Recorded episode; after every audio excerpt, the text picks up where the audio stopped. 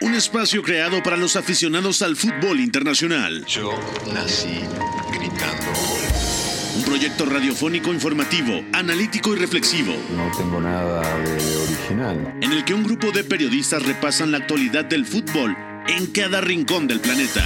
Todos los bebés se asoman al mundo gritando.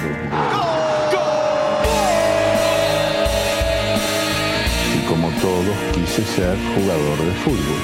He sido el peor pata de palo que se ha visto en los campitos de mi país. Arranca Catenacho W, la casa del fútbol internacional.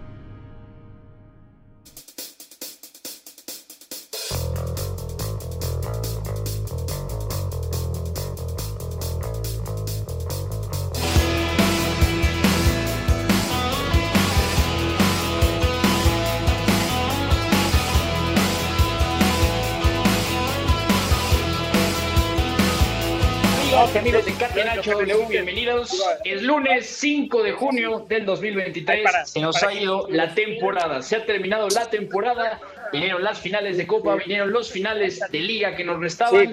Se ha ido la temporada y empezamos la semana de Champions League. Se viene una semana espectacular. La estaremos empezando con todo, platicando lo que pasó este fin de semana, por supuesto en Inglaterra con la FA Cup, también con el desenlace en la liga, cómo quedaron los puestos europeos, cómo quedó el descenso, qué pasó en la final de la donde por cierto el Leipzig, otra vez los Toros Rojos, se le está poniendo una cara de equipo súper copero y han vuelto a alzar el título de la. También hablaremos de lo que pasó en el playoff de ascenso, donde oficialmente el Stuttgart ha conservado la categoría, el Hamburgo no ha podido eh, regresar a la máxima categoría del fútbol alemán. También hablaremos del final de la Serie A. ¿Qué pasó ayer en la noche en la final de la Liga de Campeones de CONCACAF, donde León del Nicolás Larcamón ha ganado su boleto al próximo Mundial de Clubes y también por el formato de clasificación, ya lo estaremos explicando, el boleto al primer mundialote de clubes donde van a participar equipos ya en fase de grupos. También comentaremos un poquito sobre el Mundial Sub-20. Tenemos muchísimo, muchísimo de qué platicar. Así que los saludamos con muchísimo gusto de este lado del micrófono a nombre de Pepe del Bosque, Roberto González y por supuesto con la operación de mi querido Moy, el Oso Mardí, también con la producción de Rodrigo Fernández alias Fonaldo y también ya nos acompaña por supuesto Informe, Informe Oscar Mendoza. ¿Cómo estás, Oscar? ¿Todo bien? Todo bien, Beto. Un saludo para ti y para toda la gente que nos escucha. Un fin de semana en el que concluyeron eh, las tres ligas eh, que nos faltaban, hablando de las cinco principales de Europa, ¿no? Concluyó, por supuesto, el fútbol italiano, el fútbol francés y también en España, pero también la final de la FA Cup y la Pocal, que ya platicaremos, por supuesto, muy a fondo de eso, pero también, ojo, porque tuvimos desenlace en la Copa de Portugal. Ya platicaremos Sí. qué fue lo que pasó, entonces, mucho de qué hablar. Totalmente, totalmente de acuerdo. Ha sido un fin de semana tremendo, con muchas emociones, campeonatos de liga también dramáticos. Por cierto, Oscar, el Royal Antwerpen ha sido campeón de Bélgica. Un golazo sobre la hora le ha dado el título del fútbol de Bélgica. Eh, no ha de estar muy contento el ingeniecio Iñaki María, que ha visto al equipo de su primo, el Unión Sí. eh, perder, perder ahí justamente la carrera por el título. Eh, nosotros hemos ganado la carrera para estar en este programa, también la ha ganado el ingeniero Iñaki María, que ya se conecta desde Segovia para platicar sobre este fin de semana. ¿Cómo le va, ingeniero? ¿Todo bien? ¿Qué tal, Beto Mendoza y compañía? Que vamos a hacer hoy programa exclusivo de la Liga Belga, por lo que veo, ¿no? Eh, no, eh, a menos que tú decidas que sí. Ya- Yo, yo decido que sí, claro. Ah, entonces no lo vamos a hacer, perfecto. No, no, no es cierto. Eh, un abrazo para ustedes, chicos. Le Eh, preguntas bueno, a un pirómano que si empezar. quiere un mechero. No, bueno, ¿qué me va a decir? No, no por favor. Ah, por favor, no les vamos a hacer caso. Bueno, vámonos rápido con la pregunta del día porque tenemos que hablar del partido del fin de semana, que por supuesto fue la final del FA Cup, el derby de Manchester entre el Manchester City y el Manchester United. Vamos a la pregunta del día. La pregunta del día. Non potevo farlo venire dagli Stati Uniti senza farlo giocare. Catenacho W. Obviamente la hemos tenido que acotar porque fue el partido con más reflectores de este fin de semana. Manchester City 2, Manchester United 1 en el césped de Wembley. El City ha conseguido el segundo de los tres títulos que forman el triplete. Y bueno, eh, tenemos que hablar de la figura de este partido, de la final de la Copa de Inglaterra. Oscar, comienzo contigo. ¿quién te robó la atención de este partido para ti? ¿Quién ha sido el jugador más destacado de la final de la FA Cup? Bueno, por supuesto hay que hablar de Ilkay Gundogan, porque más allá de ese doblete, que por cierto son un par de disparos de un grado de dificultad altísimo, ya después podemos hablar si en el segundo gol hay cierta complicidad de David De Gea, pero en cualquier caso otra exhibición de Ilkay Gundogan que además tiene en sus últimos seis partidos seis goles y dos asistencias, entonces bueno, en torno de, o en el marco más bien, de si se quedará o no en el Manchester City, dejan una gran exhibición, eh, resolutivo además, y bueno, más allá de lo que ofrece con balón, sin balón, para mí Ilkay Gundogan fue la gran figura. De acuerdo, yo también me quedaría con Ilkay Gundogan, eh, pero quiero que el ingeniero me dé un nombre, solo que me dé un nombre, o sea, no, no que me diga, no que me lo analice tal cual, solamente que me diga el nombre que le haya gustado más en esta final.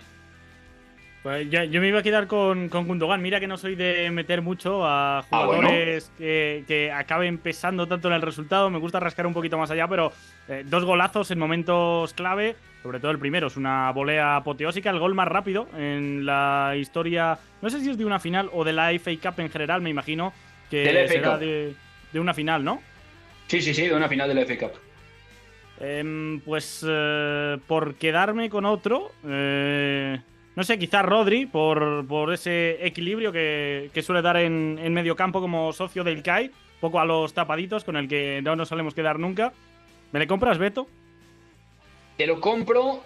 Eh, es que hay varios, o sea, el, el City me parece también, que tiene ¿eh? puntos, es que fue una exhibición, hasta te podría meter ahí en la ecuación a John Stones, ¿eh? que me parece que ha dejado un partido severo, tremendo, eh, mostrando que ya su rol lo siente de forma muy natural y se anima a hacer cosas que hace unas semanas no estaba haciendo tal cual, pese a que son parte de ese rol, ¿no? Entonces, ojo, Kyle Walker sale tocado del partido, habrá que seguir la evolución del lateral inglés de cara a la final de la Champions, pero puede ser, ¿eh? es que está Gundogan, está De Bruyne, está el mismo Rodri, está el propio John Stones, eh, vamos, hay muchos nombres con picos muy altos, pero hay unanimidad en que el Gundogan ha sido el hombre que ha decantado el partido y que también hay otras figuras del City eh, que han hecho un partido bastante, bastante potente para asegurarle al City el segundo de estos tres títulos que conforman el triplete. Y si les parece, vamos a analizar qué pasó este sábado en la final del FA Cup City 2, United 1.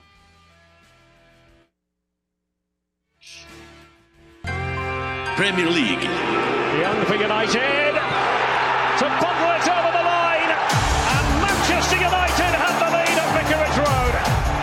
Catenacho W. FA Cup. Ajustes en los planteos de Ten Hag y de Guardiola para sorprenderse el uno al otro. Gundogan y comienza el viaje de FA Cup. Apasionante, veremos dónde desemboca. Aquí con Marcelo Espina por ESPN, con Ortega Moreno, buscando largo. La primera para Haaland, corre Kevin De Bruyne, salta Lindelof, llega Gundogan, ¡Gol!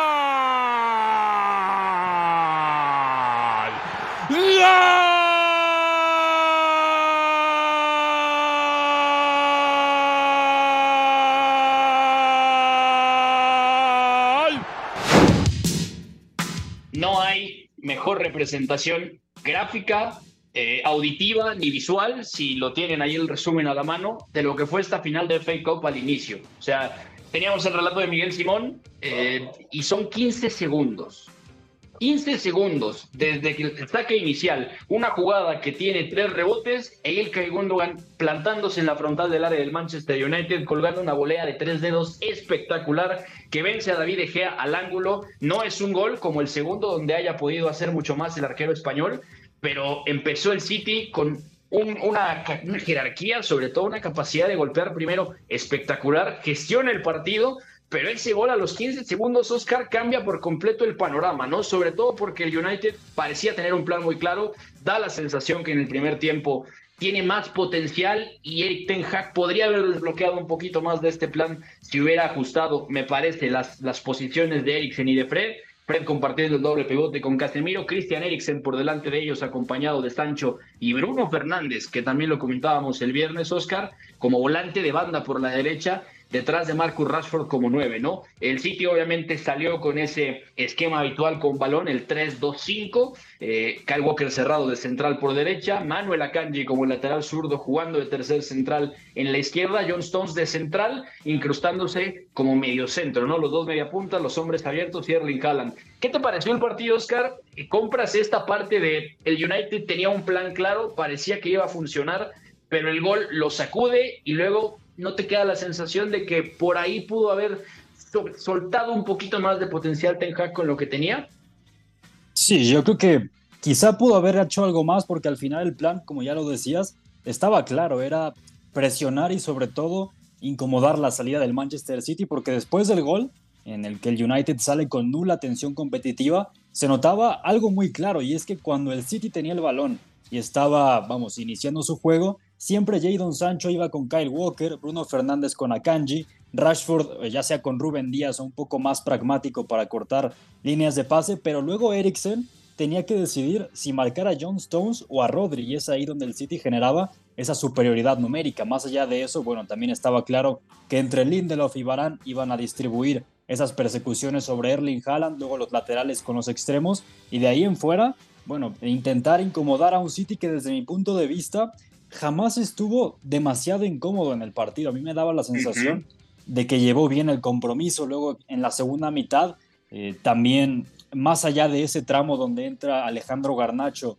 y agita bastante el partido y el United cambia bastante, para mí el City fue superior en el trámite general del partido.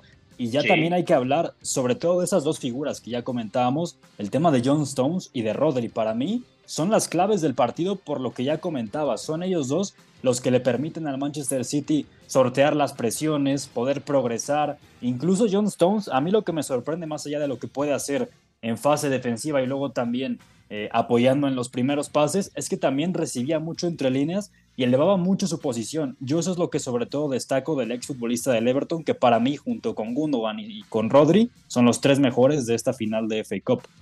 Sí, totalmente de acuerdo. De hecho, queda la sensación de que el United, Oscar, por tramos, tenía muy claro cómo quería defender al City individualmente, ¿no? Sobre todo dos hombres cerca de Kevin De Bruyne. Eh, Bruno Fernández para compensar esto era el que defendía el posible pase de Akanji a Rodri en la izquierda, del central izquierdo con balón al doble pivote, en este caso del suizo al español, para que así pudieran estar Fred y el propio, el propio eh, Casemiro cerca de, Kevin De Bruyne para que Varane saliera sobre Gundogan, Lindelof tuviera ahí la asignación de Haaland y luego, bueno, ya directamente arriba los otros emparejamientos individuales no tan agresivos buscando que el City no pudiera avanzar por dentro, ¿no?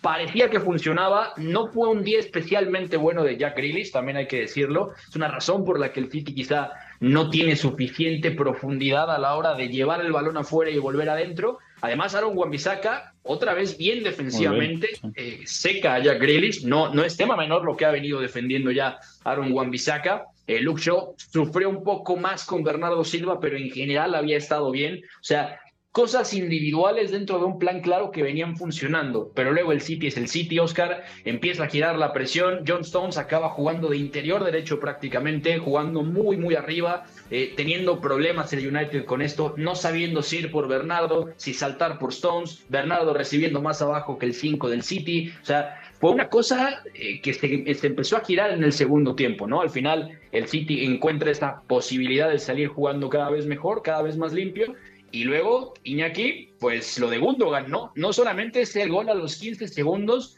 sino directamente castigar en el 2 a 1 con una jugada calcada, ¿no? Porque si la del 1-0 son tres rebotes, uno de cabeza y al final Gundogan queda de frente y prende la volea, la otra es que es todavía peor, ¿no? Tiro de esquina desde la punta de la derecha, todos se apartan dentro del área de United, Gundogan sale del área y en la frontal muerde el disparo, esa es la realidad, sale bastante machucado, dejé así tarda en reaccionar, hay muchas piernas enfrente y una volea pues hasta mala podríamos decir, por lo bien planeada de la jugada en la pizarra, acaba en el 2 a 1, ¿no? Sí, yo le di especial importancia a los goles de, de Gundogan porque creo que le cambió radicalmente el escenario al Manchester United. Esta temporada había un precedente ya en el cual gana el equipo de, de Solskjaer Em, con, una presión bastante agresiva, prácticamente emparejando hombre a hombre. Recuerdo. Con línea de 5, ¿no? Eh, ¿Cómo? Con línea de 5. no, no recuerdo ahora mismo, pero, pero bueno, planteamiento más agresivo a la hora de, presionar hacia adelante. Esta vez vimos un Manchester United más eh, precavido, más de bloque medio, juntar mucha gente por dentro e incitar al City a que saliese por fuera. Bueno, planteamiento seguramente más de mínimos, buscando que pasasen menos cosas y apostando a que en alguna transición con eh, Marcus Rashford en la punta de ataque, con Bruno, con Bruno y Eriksen como, como lanzadores, pues volver un poco a los orígenes, a los planteamientos seguramente más parecidos al United de Solskjaer, de Mourinho incluso, cuando eh, se, se, cedía, se asumía que el Manchester City iba a tener más la posesión, que iba a jugar más tiempo en tu propio campo, pero aún así, eh, que la transición ofensiva te pudiera sacar eh, del atolladero y esta vez pues vimos que eh, no, no le funcionó principalmente porque el Manchester City no se tuvo que volver loco, manejó el, resultado prácticamente en todo momento desde la ventaja y salvo en los últimos momentos cuando entra Garnacho, que este a mí me parece un muy buen recurso desde el banquillo al que creo que vamos a empezar a ver como titular la próxima temporada en muchos partidos, también por déficit de los Jadon Sancho, Anthony y compañía. Ahí es cuando creo que el Manchester City sufre un poquito más, pero en general creo que los de Pep, eh, si les dicen antes de la final que este iba a ser el escenario, mm, te lo hubieran firmado. Sí, totalmente de acuerdo. Eh, al final Garnacho agita el partido, es un United que intenta ir arriba con mucha energía y sobre todo con la sensación de que por desorden y por mucho ímpetu estaba acercándose al arco de Estefan Ortega el alemán, por cierto, desde un día antes se había confirmado que iba a ser el titular, ¿eh? caso bastante peculiar porque es un arquerazo, eh, puede ser el mejor arquero de la Premier League y es suplente. Ya se decidirá después, el tiempo pondrá en su lugar si esto es así o no, pero chicos, rápidamente decir que el United se ha convertido en el equipo con más finales perdidas en la historia de la FA Cup. Te alcanzó 21 con la esta temporada eh, tiene nueve, eh, nueve subcampeonatos. El Arsenal tiene las mismas finales, pero tiene dos títulos más, 14, 12 para el Manchester United. Y el Manchester City, Oscar, pues alcanza ya oficialmente la séptima, ¿eh? séptima FA Cup, después, cuatro años después de la anterior con Guardiola, 2019, donde golean 6 a 0 al Watford. En esa temporada el City consigue el trébol doméstico, Liga, FA Cup, Community Shield y además la Carabao Cup. Entonces, consigue esta del 2023, la FA Cup, y parece que se encarrera, si nada sale mal, a ganar el triplete. Y ojo, eh, porque sería solo el segundo triplete en la historia de los clubes ingleses detrás va a decir Beto del vecino, ganó el primero, ¿eh? ¿eh? Claro, claro, a ver, el Manchester United en el 99, ¿no? Es que tiene mucho mérito y además, Oscar, hablamos de la posibilidad de que un logro tan grande en el, en el fútbol mundial se aloje los dos equipos de la misma ciudad, ¿no?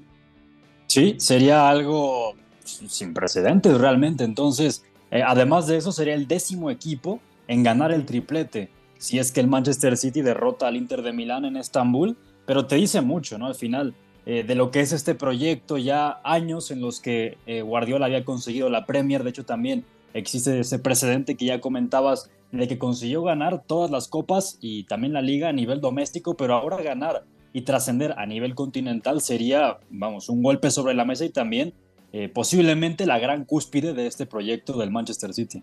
Podría convertirse Guardiola en el primer entrenador en ganar dos dobletes, porque recordemos que ya en 2008, la primera temporada en el Barça, eh, logra uno y se transforma incluso en sextete, que creo, eh, hablo de memoria, solo el Bayern de, 2020. Exacto. no, no, sé si de Flick o de Hein, que es ahora mismo Sí, es el de Flick. el de Flick, el, sextete. El último, ¿verdad? Eh, exacto, porque el sextete del 2013 lo completa Guardiola con el Mundial de Clubes en, diciembre, ¿no? En su primera temporada. Aunque, bueno, puede ser que el, no sea sextete el del 2013 y sí sea, y el del 2020 del Bayern sí es sextete, ¿eh? En cualquier caso, Guardiola puede ser eso seguro, el único en conseguir ah, dos. Es que ya, ya recordé, en 2013 pierde la Supercopa de la UEFA contra el Chelsea de Mourinho, sí, si no me equivoco, sí. No, no, no, pierde la Supercopa de Alemania contra el Dortmund. Es el debut de Guardiola en Alemania, le gana el ah, Dortmund es cierto, precisamente y gana en tiempos extra dramáticamente en Praga, si no recuerdo mal, contra el Chelsea de Mourinho, el Bayern, la Supercopa de Europa. Se quedó en quintete, no pudo ser sextete, así que Guardiola podría ser, sí, el primer entrenador en todos los tiempos que consigue dos sextetes, dos tripletes y además en dos países diferentes, por si faltara algo de historia. Entonces, aquí está la final del FA Cup, el City es campeón y el sábado podría pelear por el triplete.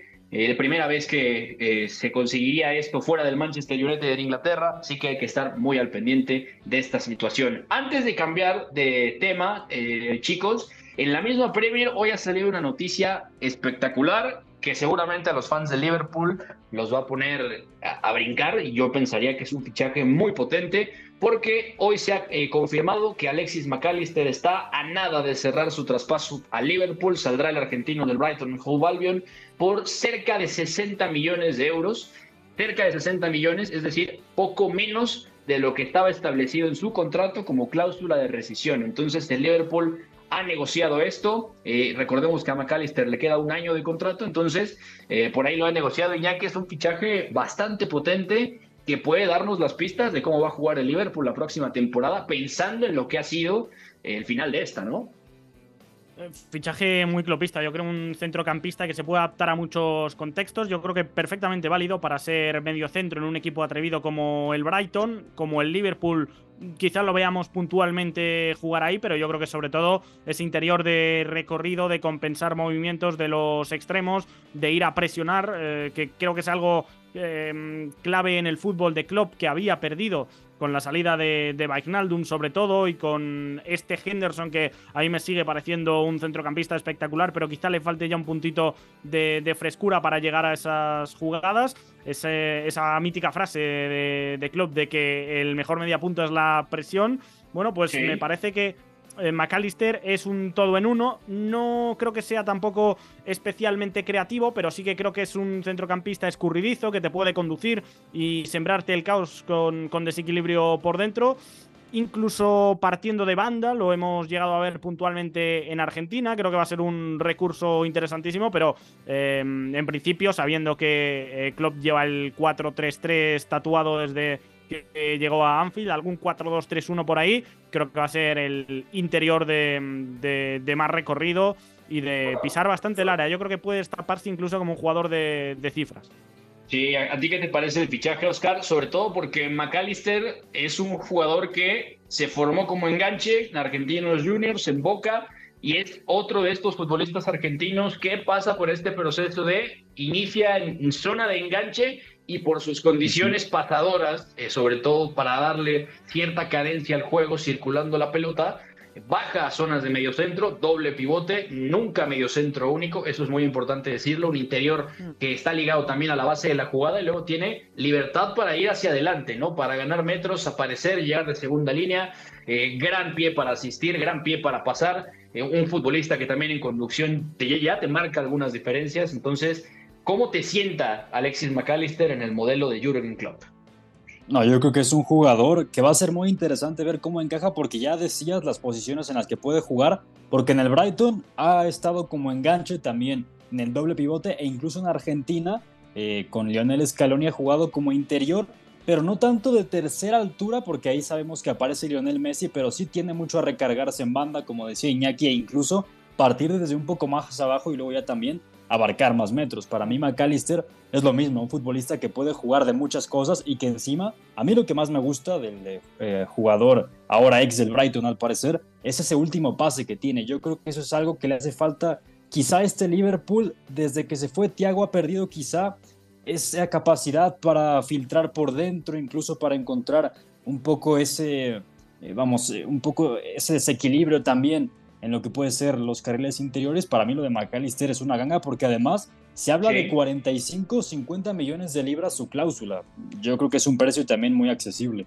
Y aún así sería el fichaje de un centrocampista en la era Klopp, lo hablábamos antes por, por el grupo interno que tenemos, el más low cost, quitando Navi Keita, que yo honestamente no le recordaba. Navi Keita ya va a salir, eh, termina contrato, al igual que Milner.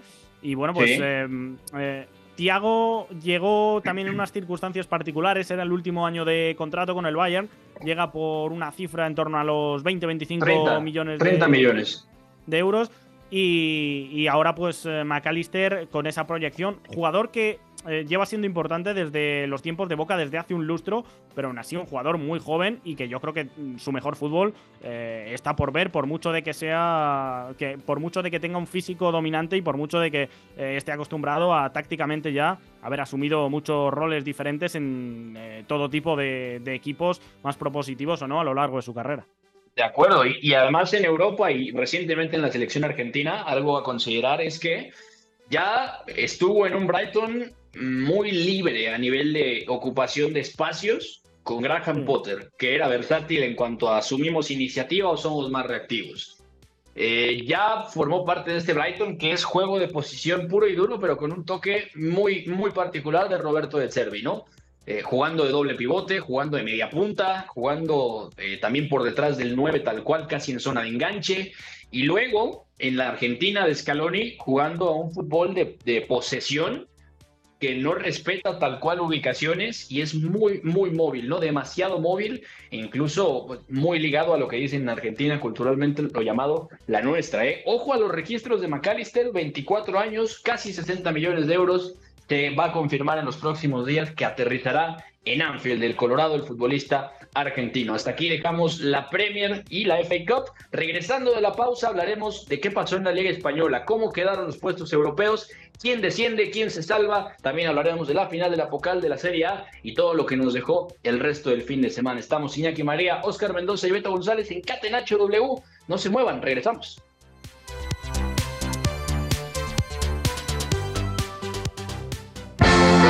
Triunfo debe ser también la consecuencia de una superioridad moral, no solamente futbolística. Si en el triunfo no están implícitos los recursos, si los recursos nos dan igual, estaríamos dándole a la sociedad un mensaje terrible. Somos la resistencia. Catenacho W, la casa del fútbol internacional.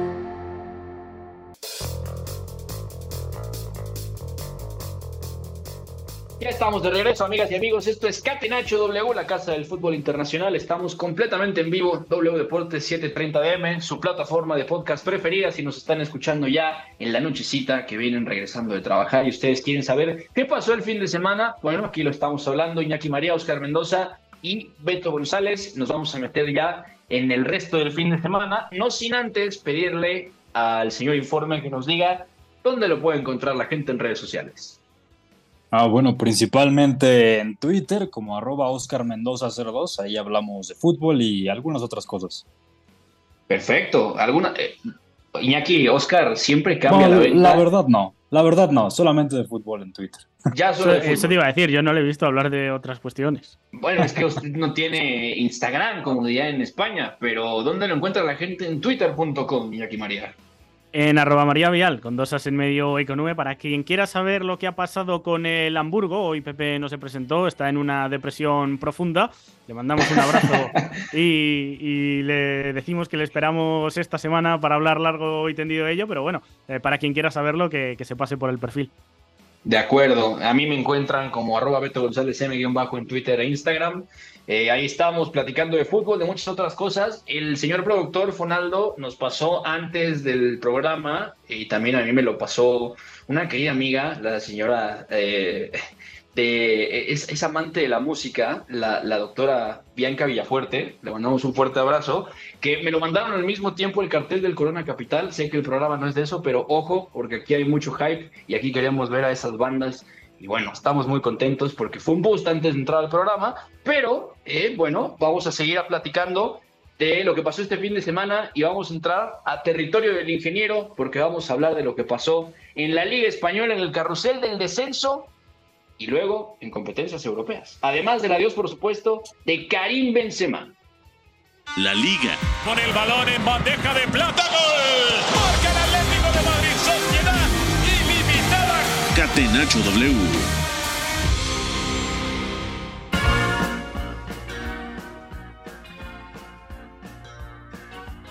Iñaki, tienes que contarnos todo, pero primero agárrate bien de tu asiento, eh, sujétate bien, y por favor conserva la calma para que nos platiques qué pasó este fin de semana en España, porque llegaba eh, vamos, calientito el descenso, todavía estaban por definir algunas cosas en la parte alta de la clasificación y además la última jornada del fútbol español eh, simbra con el adiós de Karim Benzema, ¿no? Después de que Carlo Ancelotti dice, no, no, Benzema tiene un año de contrato, se va a retirar con nosotros, como lo hacen las leyendas del Madrid. Al día siguiente, Karim Benzema anuncia eh, y el club anuncia con una parafernalia espectacular que, bueno, se va el francés y que todo parece indicar que va a aterrizar en Arabia Saudita y que aceptará la multimillonaria oferta del Al Ittihad. Eh, la jornada queda marcada por eso, así que, bueno, justamente el Real Madrid en esta última jornada termina empatando a uno con el Athletic Club de Bilbao en el Santiago Bernabéu, también en la despedida de Marco Asensio. Hay muchas despedidas en, en, el Real Madrid, parece como cuando los niños de primaria se gradúan, se van a la secundaria, así, Asensio se va, Karim Benzema se va, Mariano Díaz ha hecho un casi documental para despedirse y la gente, bueno, estaba un poco enardecida porque el dominicano eh, se despide habiendo jugado muy poco en los últimos cinco años.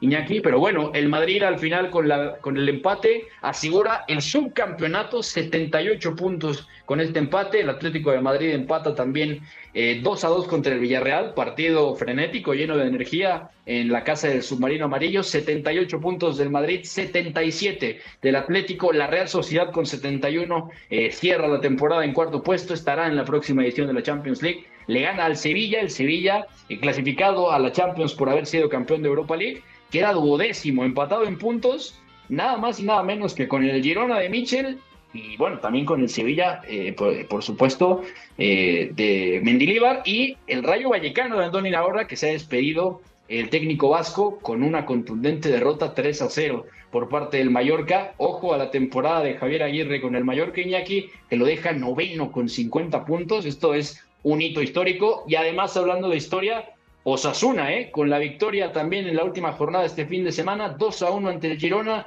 Osasuna se mete ni más ni menos que a la Conference League, a los playoffs. Iñaki, ilústranos un poquito qué pasó ahí y qué pasa con los descensos confirmados. El español que llegó ya condenado a la última fecha y se confirma también que el Pusela, el Real Valladolid, jugará en la segunda división la próxima temporada.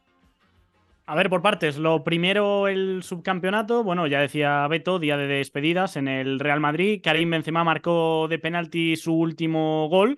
Eh, uno que no le servirá para llegar a Cristiano Ronaldo, pero sí para sumar uno más como segundo máximo goleador en la historia del club. Y fue subcampeón gracias sobre todo a que Jorge Pascual, canterano del Villarreal, marcó un gol en el descuento que le quitó el subcampeonato al Atlético de Madrid. Estaba ganando los de Simeone con doblete de Correa, dos asistencias de Grisman, 16 asistencias y 15 goles de, de Antoine, eh, reventando sus propios registros individuales, además de toda la incidencia en el juego que ha tenido. La séptima plaza va a parar para Osasuna. Este salió a por todas. En la primera parte perdonó varias. El Girona realmente no estuvo cerca del objetivo porque el Girona tenía duelo directo. Si no ganaba el Athletic y ganaba el equipo de, de Michel a Osasuna, era el recién ascendido el que se metería ahí. Finalmente el Girona no ha sumado la mejor puntuación de su historia, que hubiera sido ganando, y tampoco se ha metido en Europa por primera vez. Eh, ha sido Osasuna, que mm, la última vez que estuvo fue precisamente con Mendilíbar. El Sevilla de Mendilíbar, ya lo ha dicho Beto, jugará Champions. Cinco equipos habrá en Champions y ocho en total en esta, eh, este próximo curso en competiciones españolas. Y antes de tratar el descenso, ahora vamos con ello, Beto, decir que el Mallorca eh, ha conseguido su mejor resultado, una novena plaza, desde la 2009-2010, cuando eh, fueron quintos clasificados en este caso con Gregorio Marzano, así que con sus métodos, el Vasco Aguirre, no especialmente bonitos, pero eficaces. Sí, sí, totalmente de acuerdo. Y bueno, una jornada eh, especial con tantas despedidas, Oscar, eh, y sobre todo con tantos cambios en, los proyectos a, a, corto plazo, ¿no? Lo del Barcelona que empezó hace unas semanas, las despedidas de Jordi Alba y Sergio Busquets, por cierto, en breve paréntesis, hoy se ha dado la luz verde eh, con el plan financiero al Fútbol Club Barcelona para traer de vuelta a Lionel Messi. Esto no implica que ya haya una oferta formal, no implica que Messi ya tenga todo listo para volver al Barcelona, solamente la liga le ha dado la luz verde al Barcelona para que haga la oferta, es decir, hay condiciones eh, para hacerlo. Eh, lo del Madrid, que ya lo decíamos, se va parte de este plantel ya. Lo de Benzema, que ha caído como balde de agua fría eh, después de que Ancelotti dice que se queda en conferencia de prensa, después de que todo el mundo entendía que el francés seguía una temporada más. De hecho, el viernes, y no está grabado, por cierto, Pepe y nosotros comentábamos que Florentino Pérez dice, no, Karim, quédate una temporada más, ayúdanos porque encontrar a tu sustituto no está tan fácil pues no importa, Karim Benzema se va y bueno, también historias también muy, lindas, ¿no? Ya lo decíamos lo de Osasuna, que además finalista de Copa del Rey se mete a los playoffs de Conference y luego en el Betis, Oscar, aquí eh, no podemos decir que está prohibido llorar porque se va una de las mejores sonrisas de la Liga Española. Joaquín Sánchez se retira a los 41 guardado, ¿eh, Beto? No, mira, Guardado, bueno, Guardado tiene una buena sonrisa, pero pero la de Joaquín, bueno, eh, ¿cuántas generaciones hemos crecido viendo jugar a Joaquín? Oscar Mendoza se retira con 41 años, oficialmente su último partido. Y espérense, porque además es fin de, fin de semana de retiro si nos falta el de Zlatan Ibrahimovic. Está prohibido. Eh, eh, guarden sus lágrimas para dentro de un ratito en el programa, pero Oscar también se acaba una, una etapa muy bella en el Betis del, del ingeniero Pellegrini, ¿no? Sí, 41 años, ya lo decías, el tema de Joaquín futbolista que también en su día estuvo en el Valencia, en el Málaga, incluso en la Fiorentina, una trayectoria bastante importante y mucho que comentar en la liga también.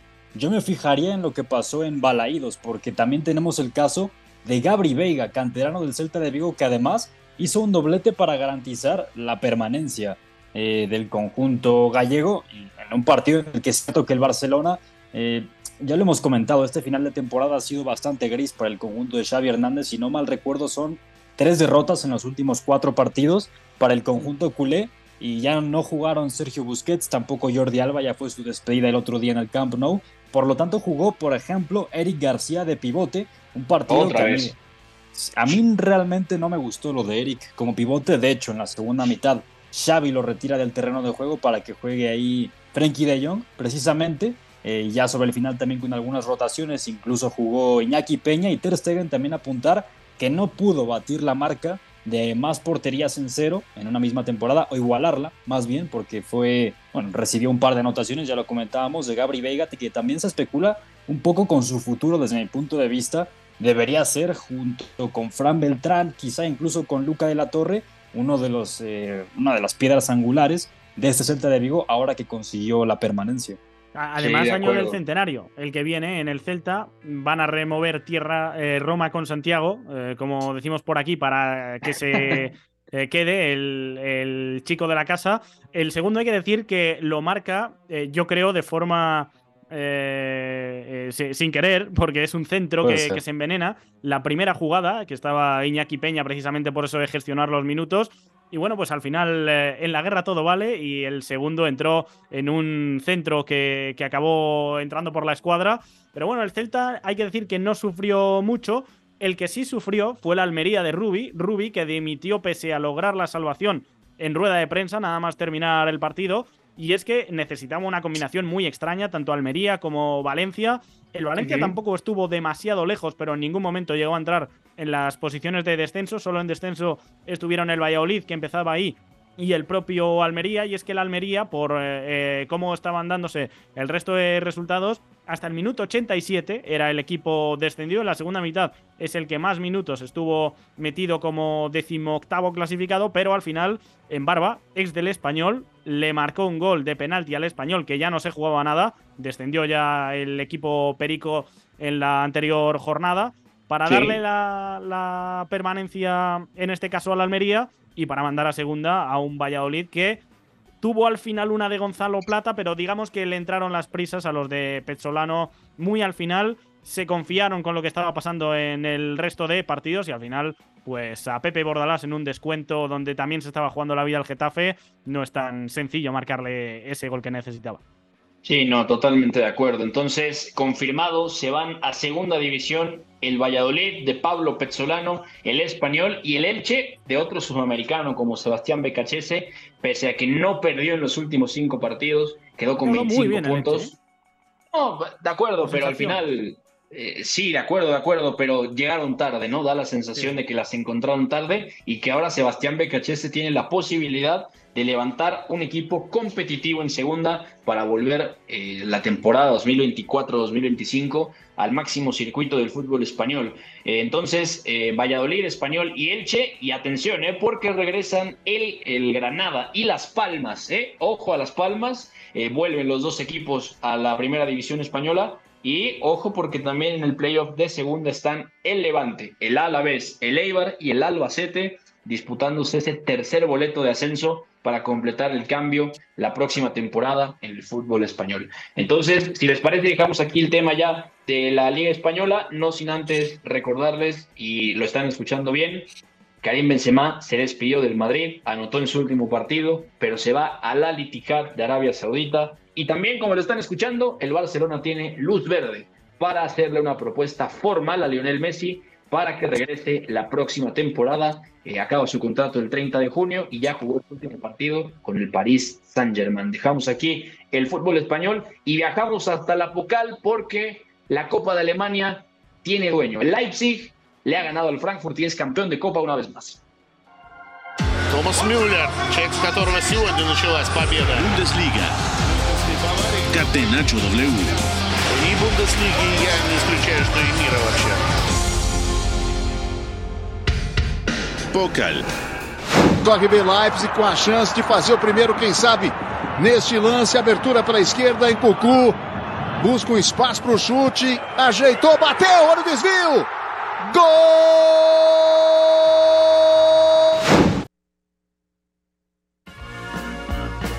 Lo ha conseguido de nuevo el equipo de los Toros Rojos, Oscar Iñaki. El equipo de Marco Rose vuelve a ser campeón de la Copa de Alemania 2 a 0 contra el Eintracht Frankfurt. Y además eh, con la sensación de que el proyecto de Rose va a tomar una forma bastante interesante todavía más después de conseguir este título, ¿no? Así como lo hiciera Domenico Tedesco antes que él, ahora lo consigue el ex entrenador del Borussia Mönchengladbach con una idea reconocible, Christopher Nkunku marcando uno de los dos goles siendo decisivo ya en su último partido, supuestamente ya con el Arbe Leipzig para poner camino al Chelsea en la Premier League. Dominic Soboslai, otro de los hombres de confianza, el húngaro para Marco Rose, marca también uno de los goles del partido. Se queda en cero el equipo de Oliver Glasner que también saldrá este verano de la institución del Meno. Así que Iñaki, eh, el Leipzig concreta un final de temporada bárbaro en Bundesliga, hace la tarea, se mete a Champions, es campeón de Copa y además con la sensación de que el techo puede crecer todavía más, ¿no? De un lado se acabó el proyecto y del otro lado parece que solamente está empezando, ¿no? Veremos a ver, de momento renovación de Dani Olmo, la semana pasada hasta 2027, piedra importante para seguir edificando en torno al media punta español. Veremos si Christopher Nkunku también sigue, porque lo de inflar globos rojos se le da bastante bien cuando marca en partidos importantes y esta vez no fue, no fue menos. El fin de semana pasado ya incluso alcanzó, eh, después de haberle tenido una lesión grave fuera varios meses, alcanzó a Fulcru como Pichichi de la Bundesliga y esta vez ha sido decisivo en la final también con un gol y una asistencia. Em, yo creo que a nivel de sensaciones no, no ha vuelto eh, del todo, del todo fino físicamente. Creo que le falta todavía un puntito, pero desde luego la puntualidad la tiene en este tipo de citas. Los goles se le caen y ofertas no le van a faltar al canterano del Paris Saint-Germain. En general, yo creo que partido algo decepcionante por parte del Eintracht. Eh, bastante soso, diría yo, bastante cerrado. Yo esperaba más ida y vuelta en la final de, la Pocal y vimos un Eintracht que quiso, sobre todo, eh, controlar el partido, que no se le fuera de las manos y ser excesivamente vertical, buscar a Randall Colomwani en largo muchas veces, eh, sin tener ningún receptor tampoco para poder eh, quedársela, oxigenar y amenazar a campo abierto. Sufrió muy poco el equipo de, Marco Gose, que eh, suma su primer título en la entidad Red Bull. Le inundaron en rueda de prensa de, cerveza, imágenes curiosas.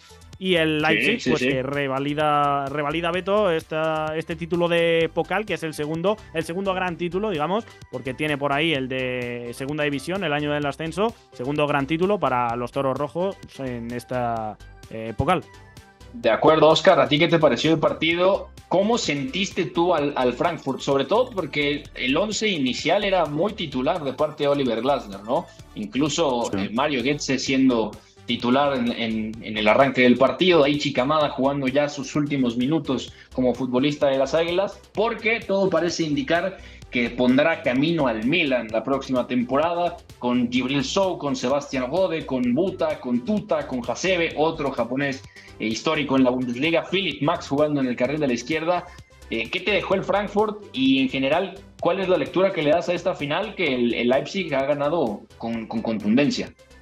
Bueno, yo también eh, creo que es una final por tramos difícil de digerir por el plan de partido que tenía el conjunto de Oliver Glasner, que era básicamente cerrar mucho el carril interior y luego también cuando recuperara jugar eh, bastante rápido. Ya decía Iñaki el tema de Randall Colomani, pero también con Daichi Kamada comandando esas transiciones, luego también los carrileros que tienen internadas que favorecen mucho al mecanismo ofensivo de la Eintracht. Quizá las únicas dudas en cuanto al once inicial era si iba a jugar Christopher Lenz o el caso de Max en el carril de la izquierda o incluso también en la línea de media puntas si iba a ser Jesper Lindstrom o quizá Mario Goetze, porque Daichi Kamada apuntaba a ser titular sí o sí porque además eh, todo parece indicar que fue su último partido con el Frankfurt, como también lo de Oliver Glasner. Yo también diría que hay que darle cierto reconocimiento o bastante reconocimiento más bien a este Frankfurt porque más allá de que es un equipo que ahora que no consiguió el título, ya está acostumbrándose a llegar a finales, lo hizo en la UEFA mm. Europa League,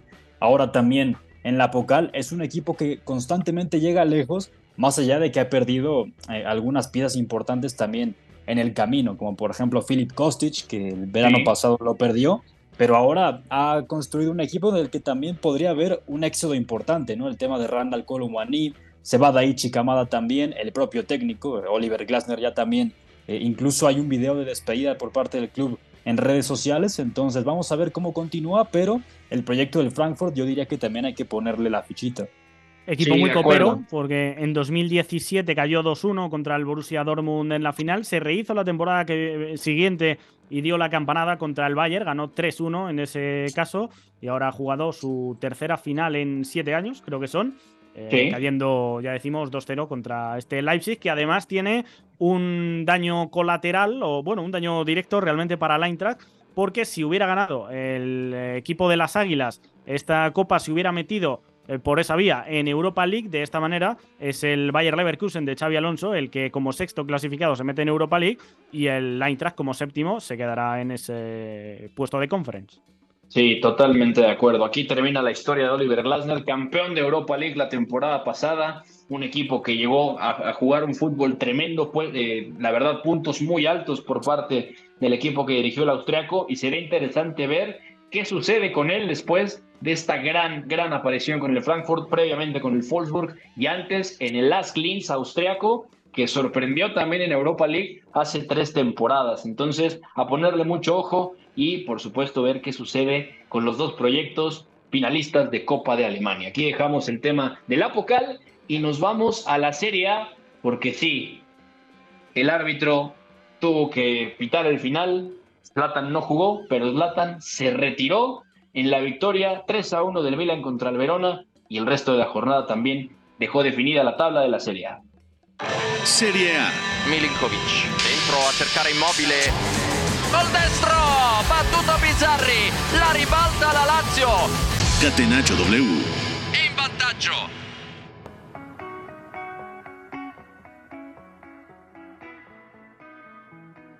Bueno chicos, eh, tenemos que repasar los resultados de la Serie A porque ha quedado todo definido. El Napoli obviamente campeón hace ya varias semanas con 90 puntos. La Lazio aseguró el subcampeonato, segundo lugar con 74 puntos, ganándole 0 eh, a 2 al Empoli como visitante. El Napoli también ganó el último partido de Luciano Spalletti al frente del equipo, 2 a 0 a la Sandoria.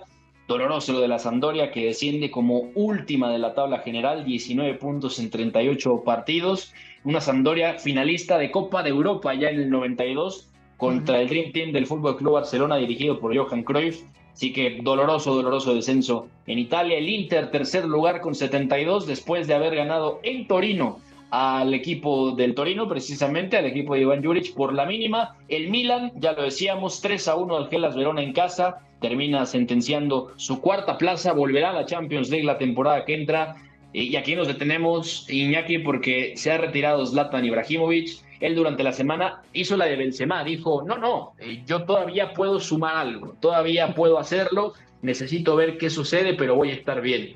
Y ayer eh, salen como en la...